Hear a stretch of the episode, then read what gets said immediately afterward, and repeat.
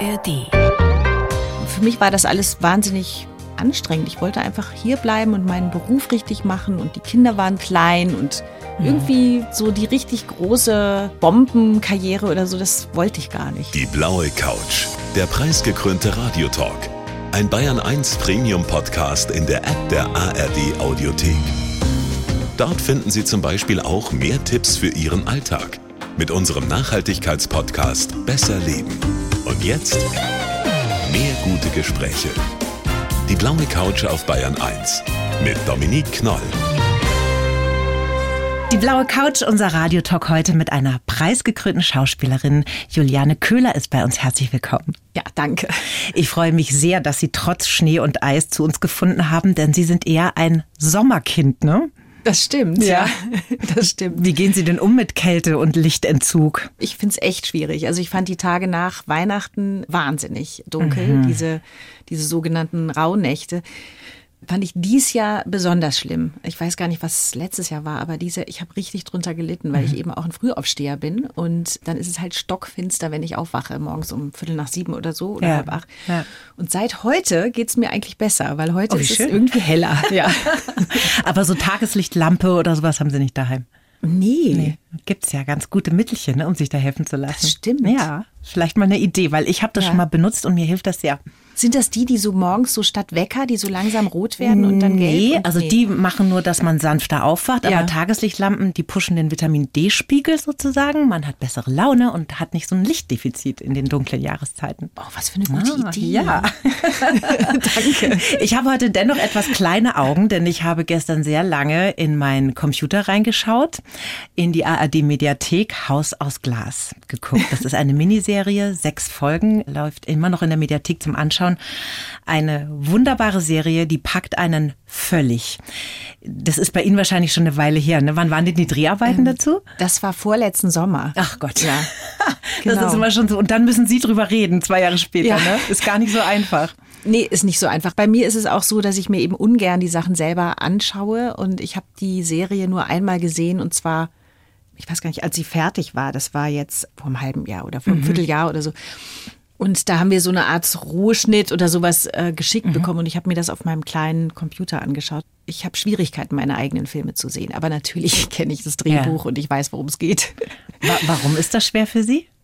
Ähm, das war schon immer. Also ich habe alle meine Filme nur einmal gesehen, höchstens einmal, weil ich mich dann beobachte und weil ich wahnsinnig kritisch bin und weil ich dann denke, "Ah, den Moment, den hätte ich doch jetzt echt anders machen können. Ja, also das geht nur um Momente. Es geht so um so Blicke oder um Gedankengänge oder einen Gang. Wenn ich von A nach B gehe und denke, komm, da hätte ich mich anders halten müssen oder irgendwelche so kleine Kritikpunkte und das macht mich wahnsinnig. Ja. Ich kann auch gar nicht folgen. Ich kann der Serie dann auch überhaupt nicht folgen. Weil Sie sich so verhaken dann. ja. Mhm. Und geht es Ihnen auch so, dass Sie sich selber angucken und sagen, Mensch, das hast du aber mal richtig gut gemacht? Oh Gott, selten. Ähm, ich weiß nicht, nee. So richtig kann ich das nicht. Dann machen wir das für Sie, Frau Köhler. Ach, toll. Ich nämlich richtig toll, was Sie da spielen. Wir holen vielleicht unsere Hörerinnen und Hörer mal ins Boot. Da geht es um eine dysfunktionale Unternehmerfamilie. Die kommen bei der Hochzeit ihrer jüngsten Tochter nach längerer Zeit mal wieder zusammen.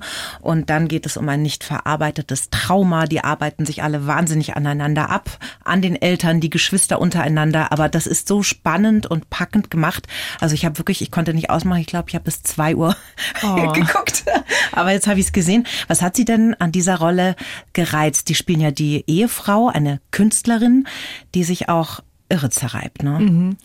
Ja, also ich fand es ein ganz tolles Buch beim Lesen und habe mir gedacht, das ist einfach ein Thema, was uns alle total angeht, also Frauen in unserem Alter, in meiner Generation vor allem auch, weil diese Konflikte sind, glaube ich, wirklich jetzt bei den Jüngeren nicht mehr so. Also unsere Elterngeneration als Kriegskinder und dann wir als Kriegsenkel, wir haben, glaube ich, wirklich nicht gelernt, miteinander zu reden.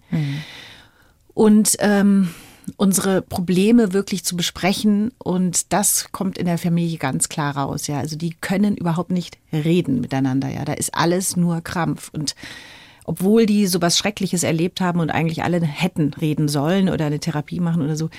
Und das kommt einem bekannt vor. Ja, Ja. das, das kenne ich von meinen Eltern ganz stark und von mir eigentlich auch. Ich habe ganz, äh, ich bin einfach so aufgewachsen, ja. Meine Eltern haben nicht mit uns geredet. Mhm. Hilft das denn eigentlich bei so einer Rolle, wenn man das selber schon mal gefühlt hat? Ja, natürlich. Es ist auch ein Thema, was mich einfach total interessiert. Ne? Mhm. Also Kommunikation natürlich, also alle diese Themen interessieren einen. Also immer wenn es Probleme gibt oder einen Konflikt oder mhm. so, dann sind wir natürlich als Schauspielerinnen da sofort dran, weil das interessanter ist als irgendwie so eine normale mhm. Figur. Mhm. so ein, ähm, aber klar, also ich denke, alles, was, was uns bekannt vorkommt, da sind wir dann dran. Ich weiß nicht, wie es Ihnen ging. Sie haben es ja auch in einem durchgeguckt. Ja. Ich glaube, das ist nicht unbedingt wegen der Spannung im Film, dass da äh, jemand eben nochmal verschwindet. Ich weiß nicht, ob ich, ob ich das jetzt so spoilern soll, aber mhm es ist doch eher so, wie die Familie miteinander umgeht. Total. Also, weil man hält es ja oft fast nicht aus beim Zuschauen, wie da so drüber weggebügelt wird über so viele Verletzungen und so viel Trauma. Ja. Und da denkst du dir, sprecht doch genau. miteinander. Ja. Das denke ich eben auch, sprich doch. So eine Szene, wo der Sohn eben die Mutter oder mich fragt, was war damals genau? Ja, erzähl mhm. mir doch bitte einfach mal ganz genau, was damals los war, mhm. dieses Trauma. Und sie kann es nicht sagen. Ja. Sie ist völlig, völlig verstummt. Ja. Und das finde ich äh, ich kenne das so von meinen mhm. Eltern. Mhm. Mhm. Und wir alle sind da also immer noch, glaube ich, ganz verkümmert. Ja. Und deswegen finde ich solche Filme gut. Und solche Rollen auch reizvoll. Ja, und solche Rollen, ne? Rollen reizvoll, mhm. genau. Also auch wenn Sie sich selbst nicht gerne anschauen, schauen Sie denn andere Serien manchmal an? Ja, natürlich. Also, ja. Sind Sie so ein Binge-Watch-Typ, der nicht aufhören kann? Nee, ich gucke eher selten, aber wenn ich dann mal so gefesselt werde, dann schon. Dann kann mhm. ich schon mal auch so, so ein paar hintereinander schauen. Und was Aber, war die letzte, die Sie so ähm, richtig gepackt hat? Äh, was war die letzte? Oh Gott, das muss ich jetzt mal kurz nachdenken. Das mhm. weiß ich gar nicht. Ich habe jetzt ewig nicht mehr geschaut, ja. weil ich jetzt äh, wieder Proben habe. Oder was war eine Serie, die Sie überhaupt begeistert hat in Ihrem Leben, wo Sie gesagt haben, wow, da war ich völlig gefesselt? Das war Little Big Lies. Aha. Das Großartig. fand ich, oder diese Little Fires Everywhere oder sowas. Genau, das ist mit Reese äh, Witherspoon. Genau, genau diese die fand ich wahnsinnig ja, toll. Ja, toll. Also ein, noch ein Streaming-Tipp heute haben wir auch noch gekriegt von der Frau Köhler. Jeder Gast bekommt von uns ja einen Lebenslauf geschrieben, haben wir auch für Sie gemacht. Ich darf Sie bitten, den jetzt mal vorzulesen. Den soll ich vorlesen? Ja, das wäre ganz toll. Ich heiße Juliane Köhler und bin ein Filmstar, der den roten Teppich scheut. Meryl Streep ist in vieler Hinsicht mein Vorbild, vor allem was den Rückzug vom Showbusiness angeht. Erfüllung finde ich bei meiner Familie, auf der Yogamatte, beim Wandern, in der Natur und wenn ich in meinem Garten werkeln kann. Geprägt haben mich die Emotionslosigkeit meiner Eltern, die Zeit in New York, meine großen Filmerfolge und mein Mann. Meine Wünsche und Ziele, eine Ruine in Griechenland umbauen und eines Tages selbst Regie zu führen. haben wir Sie getroffen, Frau Köhler? Ja. ja. Wir haben kurz ja. gehakt beim Mann. Nö, war eine äh, dramaturgische Pause. Ja, nee, nur weil ich geprägt. Also, ja, doch, ja, kann man schon sagen. Ja, kann man schon. Mhm. Wir reden noch drüber. Wir reden noch drüber. Sie sind in Göttingen geboren. Ihre Eltern waren Lehrer und Marionettenspieler war Ihr Vater, ne? Ja. Das klingt ja nach einer schönen Kindheit. Äh, so pädagogisch kompetent, verspielt. genau. Ja, nee, also meine Eltern waren auch vor allem Künstler und es ist eben so, wie ich eben gerade schon erwähnt mhm. habe, das haben die für sich gemacht und die Kinder hat man eben bekommen, Mitte der 60er Jahre und meine Mutter hat, glaube ich, wirklich keine Kinder gewollt. Mhm. So schrecklich das klingt, aber das kann man ja auch mal so ganz normal sagen und ich weiß, dass sie eben damals sich die Pille verschreiben lassen wollte und der Frauenarzt gesagt hat, das kommt überhaupt nicht in Frage, Sie kriegen jetzt mal ein, zwei Kinder und dann reden wir später über die Pille. Mhm. Und so war das halt in den oh 60er Jahren. Horror. Und dann also es ist nicht so, dass ich gequält worden bin als Kind oder so, mhm. aber ich weiß, dass meine Eltern eigentlich unbedingt ihren Beruf machen wollten. Und meine Mutter war eine ganz fortschrittliche Frau eigentlich. Die wollte nicht hinterm Herd sein. Die mhm. wollte diese Projekte machen und dieses Puppentheater mit meinem Vater und die konnten beide eigentlich gar nicht so, also dieses, dieses Familienleben, das wollten die beide gar nicht. Und mhm. deswegen war ich nicht so richtig involviert in dieses Puppentheater. Ja, mhm. ich durfte ab und an mal schauen und irgendwie zugucken, wie mein Vater die alle gebaut hat, die Puppen und so. Aber ansonsten waren wir eigentlich da nicht so, also haben wir eher gestört, meine Schwester. Aber das war doch was für Kinder, oder? Nein, nein, das war eben für Erwachsene. Also Ach der so. hat, der hat ein ah. Intellektuelles, ganz politisches Theater gemacht. Ach so, okay, jetzt dachte ja. ich schon, weil eigentlich ja traumhaft. Ja, das stimmt, das klingt, das hätte ich sagen müssen vorher. Ne, das Ach, klingt immer so. Nee, das waren richtig schwere Themen. Mhm. Ja. Können Sie sich denn noch erinnern, wann Ihnen irgendwie bewusst geworden ist, dass in dieser Verbindung zu Ihren Eltern eine Komponente fehlt? So eine emotionale Nähe, so eine Zugewandtheit und Empathie? Ehrlich gesagt, ganz spät erst. Also erst als ich, glaube ich, das Buch vor zehn Jahren oder so gelesen habe, Kriegsenkel, mhm. Da habe ich meine Mutter erstmal verstanden. Ja, und da habe ich überhaupt erstmal verstanden, was da los war bei uns zu Hause, weil es natürlich für jedes Kind normal ist. Also ich wurde wirklich von meinem Vater mit einem Handschlag begrüßt. Wow. Ja, der hat mich nie umarmt. Schoß, kuscheln war nicht. Nee. Mhm. Haben Sie sich das irgendwo anders holen können, von der Oma oder ja, Ihrer ich Schwester? Hatte, ich hatte eine ganz tolle Kinderfrau, mhm. die mich gehütet hat und die war ganz anders. Ja. Bei der saß ich immer auf dem Schoß und ich saß, glaube ich, auch in der ersten Klasse bei meinem Lehrer auf dem Schoß. Das weiß ich noch. Oh Gott, ja, das war damals noch nicht so, also da war das noch okay. Ja, ja. Das war einfach ähm, die Suche nach Zuwendung. Ne? Genau. Ne? Mhm. Und dann hatte ich ganz schnell sehr enge Freundinnen immer. Mhm. Also ich bin in der Waldorfschule gewesen, eigentlich die ganze Zeit in Kassel. Und dort habe ich mich unglaublich wohl gefühlt. Mhm. Also das war wirklich, glaube ich, mein Glück. Da haben sie einfach sehr viel sich abholen können, was sie zu Hause nicht bekommen haben dann ja. in der Schule. Ne? Ja. ich finde es ja auch ein großartiges Schulkonzept und ich finde, die Menschen, die daraus hervorgehen, sind irgendwie immer auf eine Art besonders. ist wirklich so. ja, man wird, man wird so geschätzt, wie man ist. Mhm. Und ich war, glaube ich, ich war wahnsinnig schüchtern und hatte kein Selbstbewusstsein und war auch wahnsinnig dünn und nicht unbedingt attraktiv, glaube ich, und so. Und ich wurde da in dieser Schule einfach so, genau so genommen, wie ich war, von Anfang bis Ende. Mhm. Das war toll für mich, wirklich. Was für eine schöne Erfahrung auch, ne? Machen Schülerinnen und Schüler ja sehr selten. Ja, eben. ans bayerische ja. Gymnasium denkt. Und das ist auch nicht immer so. Ne? Ich glaube auch, dass Waldorfschulen manchmal schwierig sein können. Das mhm. hängt ganz vom Lehrer ab oder ne, mhm. von der Konstellation. Das ist hat sich denn das Verhältnis zu Ihren Eltern irgendwann verändert? Also als Ihnen dann bewusst wurde, was Ihnen gefehlt hat als Kind? Haben da Gespräche stattgefunden, Fragen, die beantwortet wurden, irgendeine Art von Aufarbeitung? Nee, ehrlich gesagt nicht. Meine mhm. Eltern sind auch schon beide gestorben. Mhm. Und nee, leider, das, das ging nicht. Mhm. Die waren beide, gut, die waren 33 und 24 geboren, die waren wirklich noch in dieser Generation, die haben die haben das vielleicht irgendwann später verstanden, mhm. aber die konnten das nicht umsetzen. Mhm. Ja. Weil ich habe mich das immer gefragt. Mein Opa, der hat auch immer vom Krieg erzählt, ne? Und dann hat er immer geweint und dann wurde immer mit den Augen gerollt, oh, Opa erzählt wieder vom Krieg. Aber mir ist als erwachsene Frau erst klar geworden, dass da ein schwer traumatisierter Mann äh, sitzt und ich habe den überhaupt nichts gefragt. Also mhm. da war ich noch ein Teenie, ne? Da mhm. war ich jung, der ist äh, früh gestorben. Aber es ist irgendwie ein bisschen verrückt, habe ich mir rückblickend ja. gedacht, ja. Warum habe ich den nichts gefragt? Ja, das geht mir auch so. Ich hätte meinen Vater mehr fragen müssen. Der war mhm. nämlich mit 17 an der Flak. Der musste die Amerikaner abschießen. Mit 17 musste der die Irre. Flugzeuge abschießen. Also ich hätte den echt mehr fragen müssen. Mhm. Aber auch das haben wir Kinder gar nicht gelernt. Also sich mhm. zu interessieren für also ja. es war wirklich so, dass meine Eltern geguckt haben, dass wir genug zu essen haben. Wir hatten ein Reihenhaus mit einem Garten. Es war alles da. Mhm. Ja. Wir hatten ein Dach über dem Kopf und wir hatten die Waldorfschule. Also es wurde für uns komplett gesorgt, ja, mhm. hundertprozentig. Aber es war nicht, es war keine Empathie zwischen uns, mhm. so eine große. Aber ich muss sagen, ich bin jetzt nicht vernachlässigt worden. Das klingt jetzt ziemlich krass. Nee, alles, aber man ne? muss aber es nicht immer relativieren, Frau Köhler. Das ist ganz witzig. Das ist einfach, wir verstehen das, das klingt schon. so krass. Nee, nee, ja, aber das sind ja, ja. zwei verschiedene Dinge. Ne? Ja. Also nur weil man gut gefüttert und gewärmt wird, wird man nicht gleichzeitig mhm. gut geliebt finde ich. Das muss ja. man einfach differenzieren. Ne? Und das ist überhaupt nichts Schlimmes. Das stimmt. Ich habe es dann verstanden und dann habe ich das Gott sei Dank bei meinen Kindern nicht mehr so gemacht. Also mhm.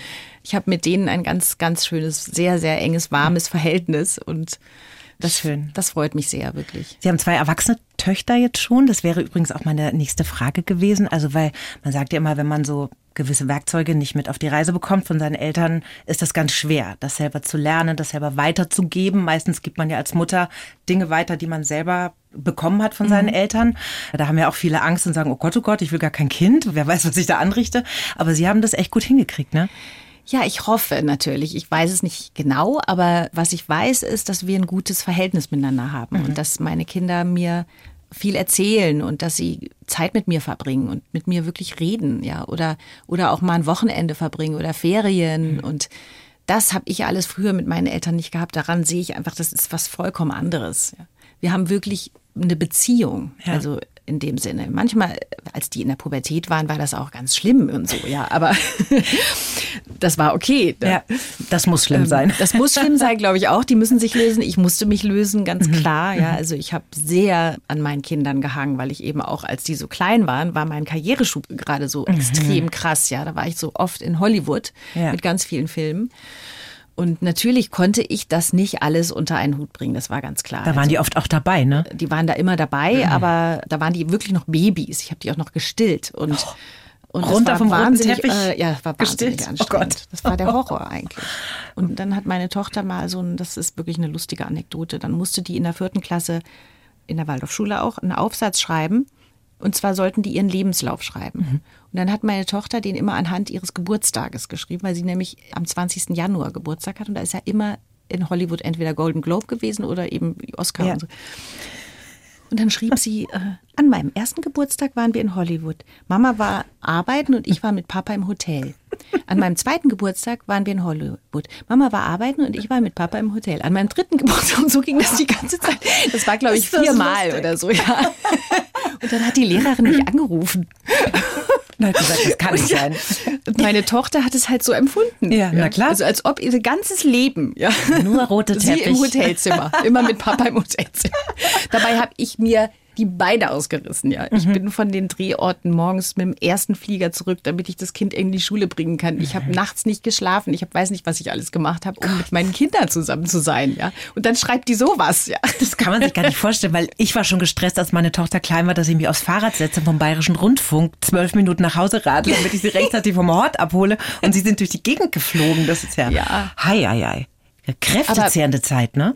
Ja, das war wirklich anstrengend und ich habe das aber eben meine ganze, also diesen ganzen Hype um, Sie haben es ja auch schon geschrieben, dass ich eben den roten Teppich auch gar nicht mochte. Ich habe das ja nur in Notfällen so sozusagen gemacht und mhm. habe auch das nicht mit nach Hause genommen, ja, mhm. diesen ganzen Hype da um meine Filme und so. Und habe versucht, meine Kinder da möglichst rauszuhalten und das ist jetzt eigentlich das Allerbeste, weil sie jetzt komplett von sich aus ihr Leben leben können, ja. Und nicht ja. immer sind die Kinder von Juliane Köhler oder so. Das ist mir echt gelungen, muss ich sagen. Super. Was machen die beruflich, Ihre Töchter? Also die eine studiert Film an der Filmhochschule mhm. in Wien mhm. und hat vorher Produktion studiert hier in München an der Filmhochschule und die macht ihre eigenen Filme und so, aber die, die heißt wie ihr Vater, die heißt Rösch und die macht das richtig super, also vollkommen aus sich heraus. Autark ja. einfach. Ja, genau. Großartig. Die andere hat erst Abi gemacht, die weiß noch nicht, was sie macht, ah, aber die ist Zeit. auch, ähm, genau, die geht auch ihren Weg, da bin ich Schön. ganz sicher. Ja. Also ich glaube, es ist ein richtig gutes Zeichen, wenn erwachsene Töchter noch mit ihrer Mama in den Urlaub fahren wollen. Haben sie schon viel richtig gemacht, Frau Köhler, glaube ich. Gut. Als sie 13 waren, wollten sie Clown werden. Wo kam das denn her? Das kam von Marcel Massot, den habe ah. ich gesehen in Kassel, wo ich aufgewachsen das bin. Das ist dieser weiße Pantomim-Clown, ne? Genau, ja, der ja. war damals wahnsinnig berühmt. Mhm. Das war 78, glaube ich. Oder sowas. Mhm. Ja. Und der war da im Theater in Kassel aufgetreten und da hat mir eben, ich glaube, meine Mutter sogar, hat mir da äh, eine Karte geschenkt. Und das habe ich gesehen und ich war vollkommen verzaubert, ja. Ich habe gedacht, da will ich hin. Und mhm. dann habe ich den Clown kennengelernt, der bei ihm Schüler war, der Dimitri. Mhm. Und den fand ich dann noch besser, ja. Und da ja. wollte ich dann wirklich hin und wollte auch die Schule abbrechen, kein Abi machen. Ich wollte einfach da mit 16 hin. Clownslehre. Ja. ja, ich wollte. Und da hat meine Mutter was gemacht, was interessant ist.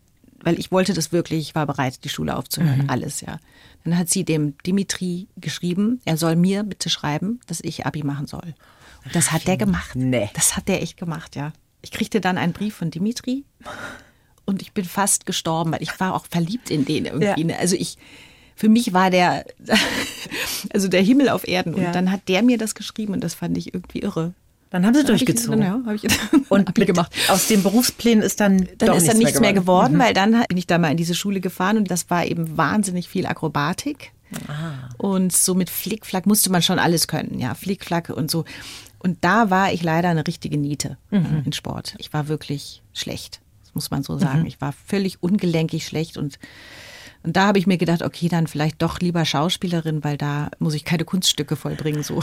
Aber diese Sehnsucht, irgendwo auf einer Bühne zu stehen, sich auszudrücken über Körper, über Sprache, das schlummerte schon recht früh in Ihnen dann. Ja, ne? das stimmt. Mhm. Also ich habe auch natürlich in der Waldorfschule viel Theater gespielt mhm. und wir haben viel Straßentheater gemacht, meine Freunde und mhm. ich in Kassel während der Abiturzeit oder so zwischen der 11. und 13. Klasse habe ich viel so, das hieß damals, das war so Straßentheater, das hieß Unsichtbares Theater, den mhm. 80er, 1982 oder sowas. Das war so eine. So in der Fußgängerzone. Genau, da hat man dann einfach in der Fußgängerzone plötzlich aus dem Blauen heraus eine Szene gespielt ja, und improvisiert mit den Leuten, die da so rumlaufen. Witzig. Das haben wir wahnsinnig viel gemacht. Da muss man mutig sein. Ja, ja. Das hat kein Das- Problem gemacht nee. früher. Nee, das ich fand mich ich im ganz Leben toll. nicht traue. Oh Gott, oh Gott. Sie sind ja dann nach New York auf die Schauspielschule gegangen und das war erstmal ein ganz schön stottriger Anfang. Ne? Da sind Sie alleine angekommen und haben ziemlich in Armverhältnissen gelebt erstmal. Ne? Ja, also meine Eltern wollten das nicht unterstützen und haben mir sozusagen nur ein Minimum an Geld gegeben. Und dann hatte ich da eine Freundin und die hat mir ihr Zimmer gegeben. Das war so ein Zimmer im Keller bei einer jüdischen Familie ohne Fenster und es war so ein richtiges Kellerzimmer. Aber ich war eigentlich im Keller von dieser Familie und das war toll. Also mit denen habe ich heute noch Kontakt. Oh, Mit der wie ganzen schön. Familie. Ja. Die hatten damals zwei kleine Söhne, die sind so ein paar Jahre jünger als ich, so zehn Jahre jünger oder so. Und wir haben alle noch Kontakt. Es war eine ganz tolle Zeit dann. Und die haben. Ihnen da auch so ein bisschen auf die Beine geholfen dann da. Nee, die haben mich einfach so dienstags durfte ich bei denen immer essen. Und sonst habe ich fast auf Minimum gelebt. Also ich konnte mir auch kein Theaterstück am Broadway oder so anschauen. ne. Ich konnte es mir einfach nicht leisten. Was für ein Jammer, ne? weil es Ja, ja so wichtig eigentlich, wenn man blöd, Schauspiel ja. studiert. Total blöd. Und hatten Sie da auch Jobs? Ja, ich habe so Übersetzungen gemacht und habe so Deutsch unterrichtet, aber nicht Grammatik, sondern eher so äh, Konversation. Mit den Studenten von der Columbia University habe ich so mit den Wirtschaftsstudenten haben wir dann so den Spiegel gekauft und den Wirtschaftsteil durchgemacht. Also da habe ich ganz gut verdient. Und damals konnte man ja auch so einfach lässig noch schwarz irgendwie arbeiten und so. Es war alles kein Problem. Und die Schule, wo ich war bei Uta Hagen, war eben auch eine ganz, ganz tolle Schule. Und die war auch nicht so teuer. Da kostete eine Unterrichtsstunde fünf Euro. Äh, fünf Dollar natürlich. Und wir mussten einmal im Jahr die Schule renovieren und deswegen war das dann auch billiger. Toll. Und wir konnten auch im Büro da ein bisschen mithelfen. Und da habe ich wahnsinnig viel gelernt. Ja, das war toll. Und als Sie nach Deutschland zurückgekommen sind, da hatten Sie dann Ihr Bühnendebüt am Niedersächsischen Staatstheater in Hannover. Danach große Erfolge am Cuvier-Theater in München und auch im Residenztheater in München. Und da wurden Sie dann entlassen 1997, weil das geclasht hat, der Probenplan mit dem Drehplan für Aimé und Jaguar, für diesen wunderbaren Film.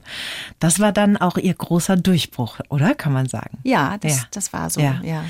Ich habe vorhin witzigerweise im Internet einen Auszug gesehen aus der Harald Schmidt Show. Da waren Sie damals, ne? Habe ich mir angeschaut. Der hat Ihnen den silbernen Bären übergeben, den Sie gewonnen haben, Ja. zusammen mit Anja Schrader für die Hauptrolle in dem und Jager. Ja. Warum hatte der denn diesen Bären? Das habe ich nicht verstanden. Weil ich an dem Tag, an dem die Berlinale uns den Bär verliehen hat, hatte ich Vorstellung in Zürich. Ich habe da Theater gespielt Ah. Okay. und wir haben das nicht erwartet, dass wir den Bären bekommen. Deswegen hat der Spielplan, also wir haben da nicht vorher dran gedacht. Gar nicht erst hingegangen. Genau, und deswegen war ich da nicht. Dann war ich in Frankfurt und habe schon was anderes wieder geprobt äh, im Theater. Und da hat er mir den dann überreicht. Und ich weiß noch, das war das Schlimme war, ich hatte meine Stimme verloren da. Ich konnte überhaupt Sie nicht waren sprechen. total heiser, Ich ne? konnte nichts sagen. Ja, das war wirklich furchtbar. Aber war das die Aufregung oder? Nee, ich hatte so eine Erkältung Ah, und die hat sich auf die Stimmbänder ge Das hatte ich noch nie gehabt, ja, auch danach nie wieder. Ich konnte einfach nicht sprechen. Das war ja dann äh, schon eine Veränderung Ihres Lebens wahrscheinlich, oder? Was hat sich denn da verändert durch diesen großen Erfolg von diesem Film? Eigentlich gar nicht so viel. Echt? Nee, also weil ich ja auch nicht, ich wollte ja auch nicht jetzt in Hollywood eine Karriere machen. Also wir waren ja dann bei den Golden Globes und Ja. dann haben natürlich die Leute gesagt, willst du nicht hier bleiben? Du müsstest jetzt erstmal akzentfrei sprechen und dann kannst du hierher ziehen und dann können wir hier dir einen Agenten suchen und so. Das wollte ich alles nicht. Ich habe das alles abgelehnt. Warum? Ich wollte, ich wollte in Deutschland bleiben und Theater spielen. Das ist so, ungewöhnlich, Frau Köhler, weil ja eigentlich fast jeder von der großen Hollywood-Karriere träumt, ne? Ja. Das hat Sie nicht interessiert. Nee, also mich hat das wahnsinnig angestrengt, dieses Klima da, dieser Hype und dass man da äh, dann eben versucht, Rollen zu bekommen, dass die eben nicht deutsche Frauen sind, äh, irgendwie in der Nazi-Zeit oder so. Das, das war ja damals, wenn ein Deutscher rüber oder eine Deutsche rüberging nach Amerika, dann waren das meistens solche Rollen, Ja. kleine Rollen in irgendwelchen Nazi-Filmen. Und da, für mich war das alles wahnsinnig anstrengend. Ich wollte einfach hier bleiben und meinen Beruf richtig machen und die Kinder waren klein und irgendwie so die richtig große Bombenkarriere oder so, das wollte ich gar nicht. Haben Sie ja aber trotzdem gemacht, ne? In Deutschland. Sie sind nicht drum rumgekommen, Frau Köhler. In dem Oscar-prämierten Film Nirgendwo in Afrika, da haben Sie die Hauptrolle gespielt, die Jette Redlich, eine jüdische Rechtsanwaltsgattin, ne? die ist mit ihrem Mann geflohen nach Afrika und hat sich da ein bisschen schwer getan, anzukommen. Ein ganz großartiger Film. Wie erinnern Sie sich denn an die Dreharbeiten dort in Afrika, in so einem kleinen Dorf in Mukutani hieß das, Ja. ne? Das war eine ganz, ganz, ganz wichtige Zeit für mich. Das waren drei Monate, die wir dort waren und wir haben da in Zelten gewohnt und haben da wirklich bei diesem Dorf wirklich gewohnt auch und haben mit den Menschen dort ganz viel zusammengearbeitet.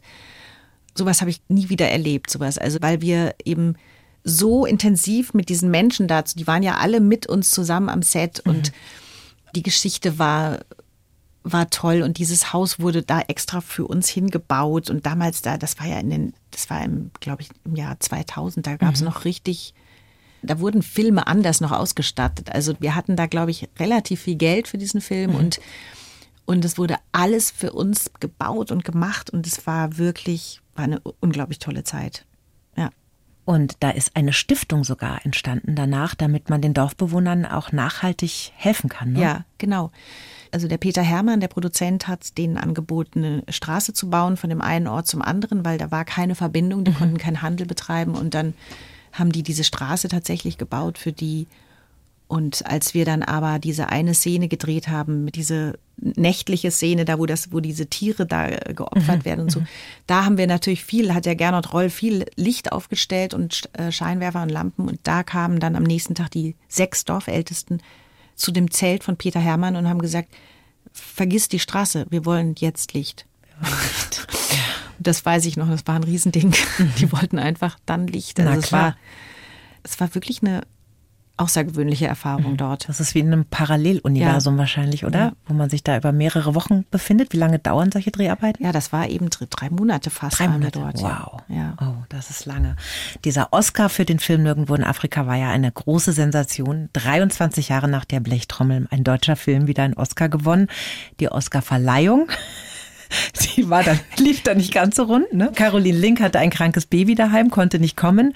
Und dann sollten Sie ja eigentlich übernehmen. Genau, und ich bin dann auch nicht hingefahren, weil der äh, Bush hatte da gerade den Irak bombardiert und da war ein riesen Aufstand, dass man eben dort so eine Art Streik vorhatte oder die Schauspielerinnen dort haben sich da alle auch, glaube ich, dazu verhalten und ich wollte dann einfach nicht mehr hin. Mir war das, mir war das alles zu viel. Gut, mein zweites Kind war auch wirklich erst, glaube ich, zwei, Monate alt. Die hätte ich mitgenommen, die habe ich noch gestillt und mir war das da auch zu heikel und außerdem war ich auch so aus politischen Gründen einfach total abgeturnt, ja. Dass damit schon wieder so ein amerikanischer Präsident irgendwie Krieg angezettelt hat.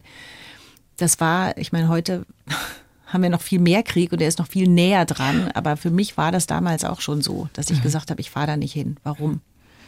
Und ähm, ich hätte auch nicht auf die Bühne gehen dürfen als Schauspielerin. Ach so. Das hätte der Produzent, also das hat der Produzent angenommen, diesen Oscar. Und also im Falle des Falles wäre ich auch nicht dahin auf die Bühne gegangen. Aber trotzdem finde ich es aufrecht, ne? weil eine Oscarverleihung, das klingt ja erstmal toll.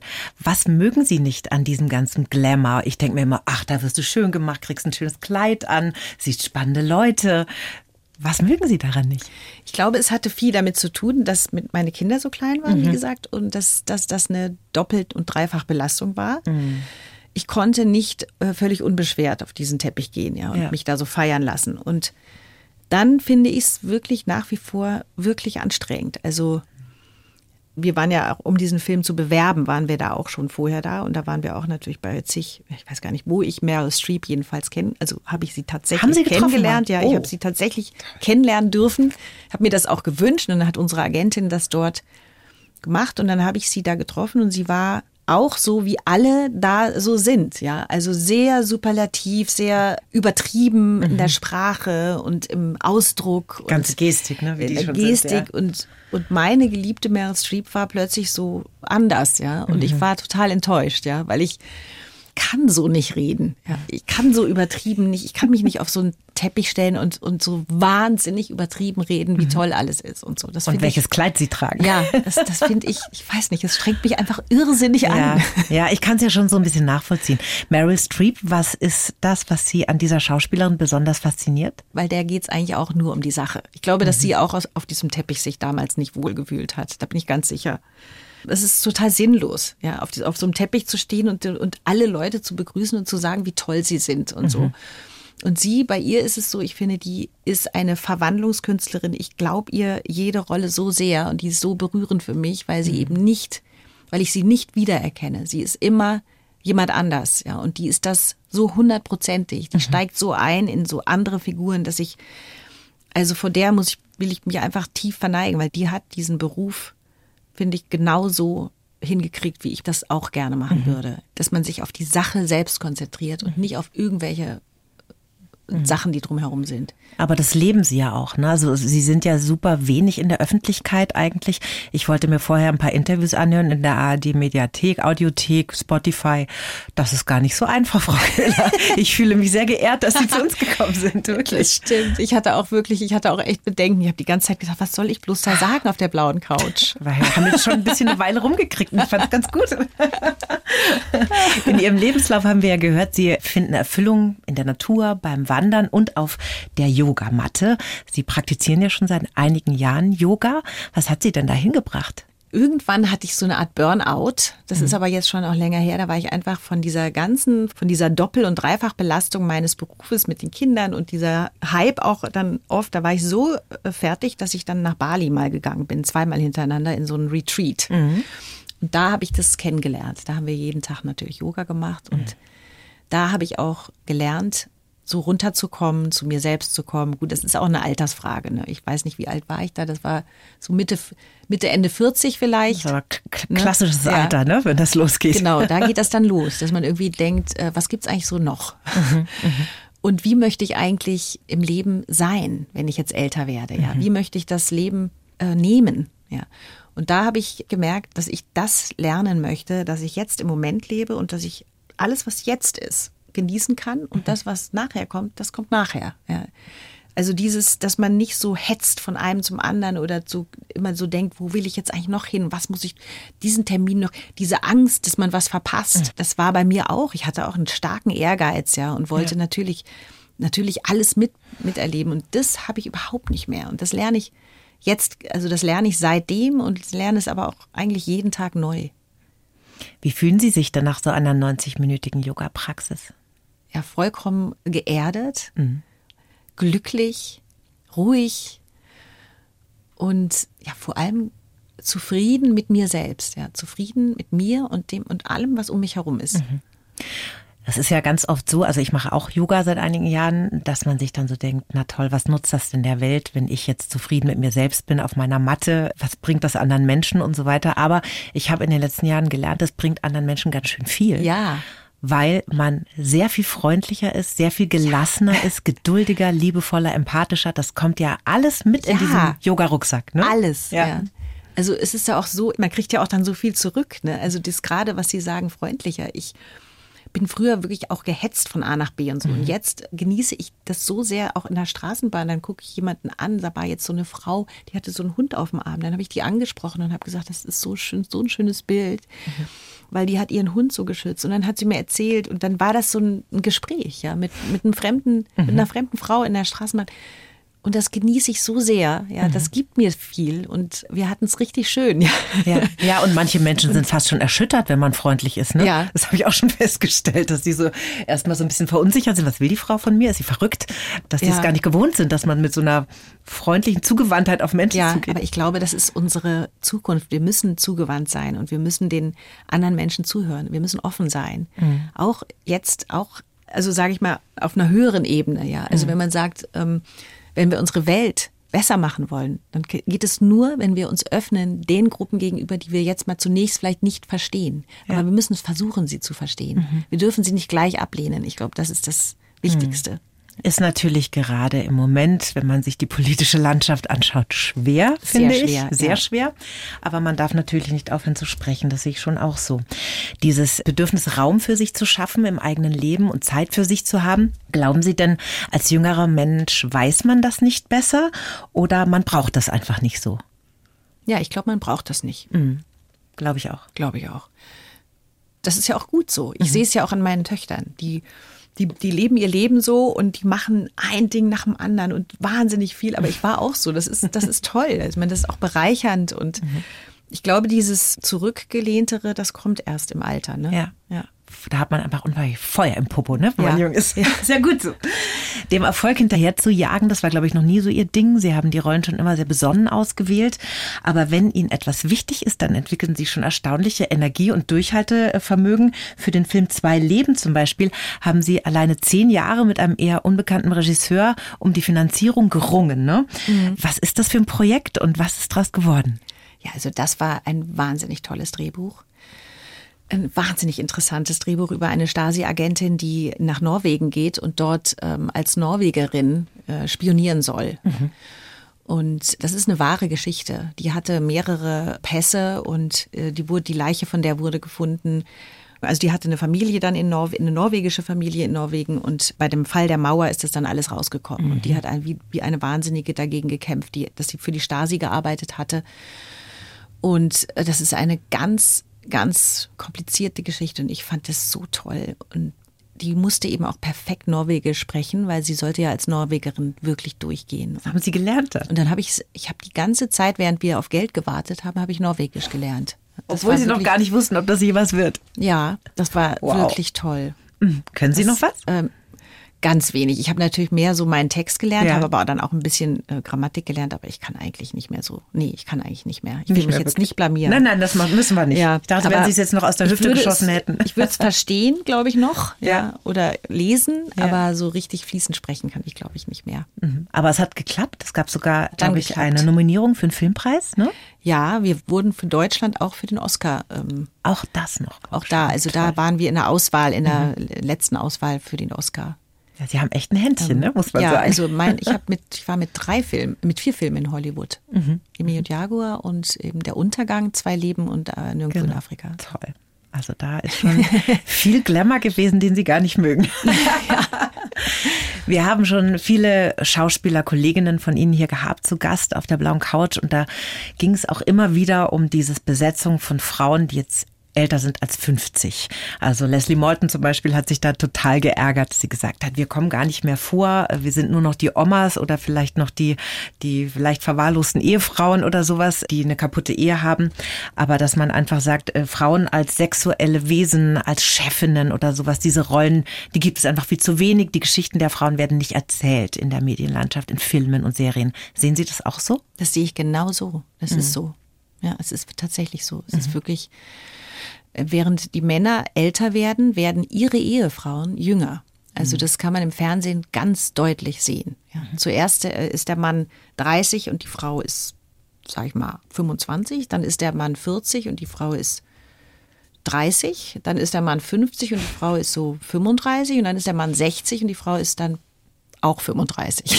genau, die bleibt dann stehen. Also die bleibt dann irgendwo da, da stehen. Ja. Und der Mann wird immer älter. Genau. Das ist wirklich verrückt. Mhm. Ja. Das heißt, die Rollen, die Sie angeboten bekommen, die werden auch weniger oder sind das nur noch Omas? Nein, oder? Sie werden auf jeden Fall weniger. Ja. ja. Sie werden weniger und man weiß nicht so genau, was man uns jetzt, ich sage jetzt mal uns, weil es uns da allen gleich geht. Mhm. Ich glaube, man weiß nicht, was man uns so anbieten soll. Mhm. Ne? Ich bin so ein bisschen draußen aus dem Thema, weil ich, mhm. weil ich im Theater natürlich mhm. das weiterhin habe. Also ja. ich spiele jetzt die Clytemnestra in, der, in dem dritten Teil von der Orestie. Mhm. Und das ist natürlich eine Wahnsinnsfrauenrolle. Mhm. Das ist eine unglaubliche Frau. Erzählen also Sie kurz, was ist das für eine Rolle?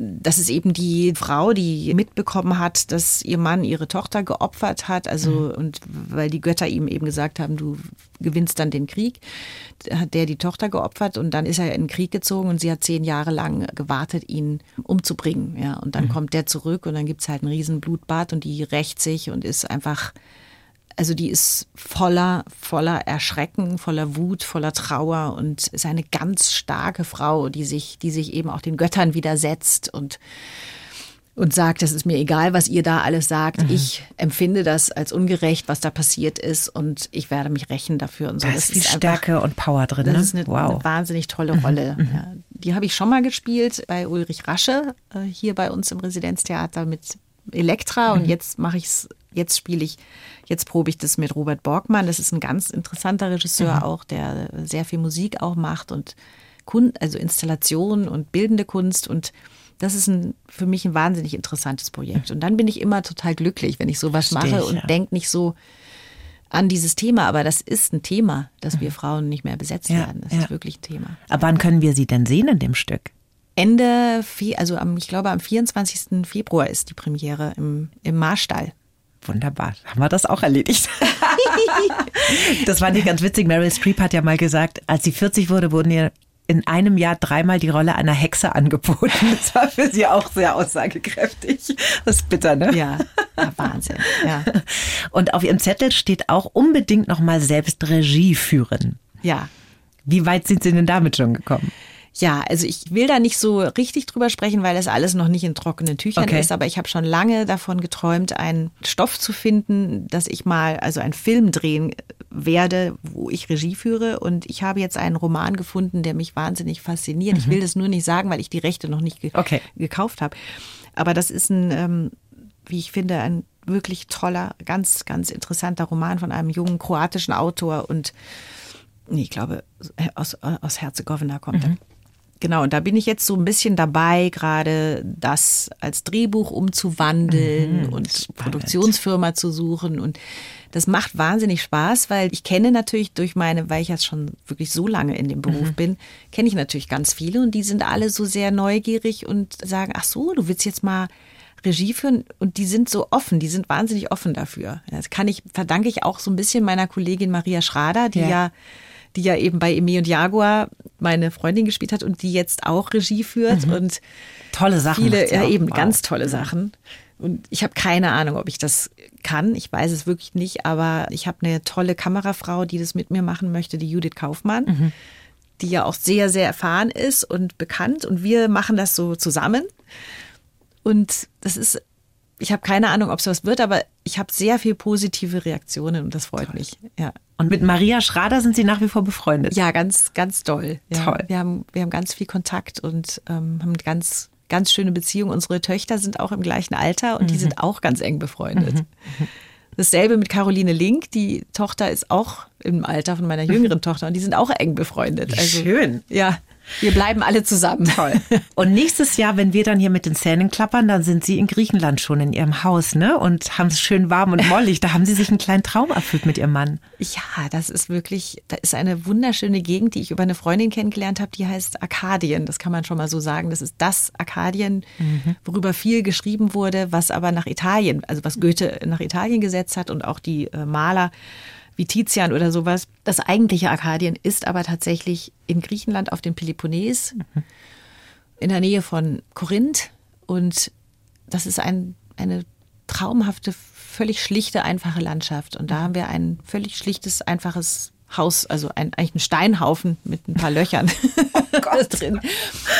Und haben uns das so nach und nach renoviert, mhm. mit Hilfe natürlich von von den da unten und ich fühle mich da unglaublich wohl. Ich fühle mich da so richtig zu Hause. Das heißt, es ist schon fertig. Das ist jetzt schon fast fertig, ja. Toll. Ja. Dann, liebe Frau Köhler, wünsche ich Ihnen einfach eine ganz wunderschöne Zeit, egal ob Sie am, auf den Theaterbühnen stehen. Wir schauen Sie an, auch im Fernsehen, auch in den Mediatheken, auch wenn Sie selber nicht so gerne zugucken bei Ihrem Schauspiel. Vielen Dank, dass Sie heute da waren. Vielen Dank. Die Bayern 1 Premium Podcasts. Zu jeder Zeit, an jedem Ort in der App der ARD Audiothek und auf bayern1.de. Bayern 1 gehört ins Leben.